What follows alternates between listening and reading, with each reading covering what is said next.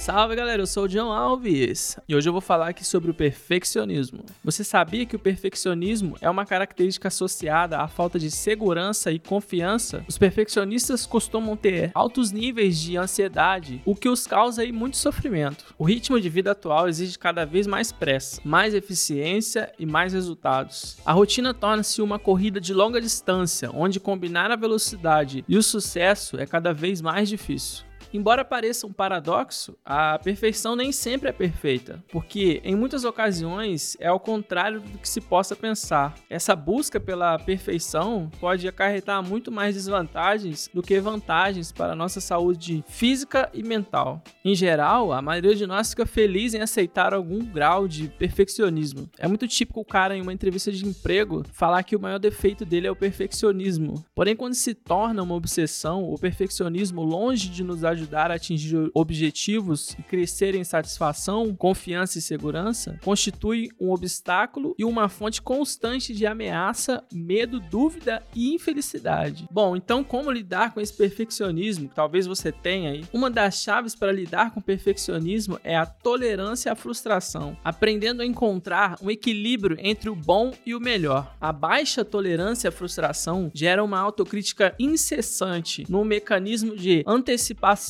a qualquer possível falha ou erro. Bom, para finalizar, eu não estou dizendo aqui para você fazer as coisas de qualquer jeito. Apenas faça da melhor maneira que puder, com o melhor que você tem no momento. Pense no que você gostaria de alcançar, persiga os seus objetivos. Não se mova apenas pelo que teme e pretende evitar. Arrisque-se em errar. Os erros são uma parte natural do crescimento e do aprendizado na vida. Eles nos dão a oportunidade de corrigir e melhorar. Então é isso, eu espero que você tenha gostado desse episódio. Eu vou deixar na descrição os textos com todos os detalhes sobre o que eu falei aqui. Não esqueça de compartilhar e marcar a gente lá no Instagram.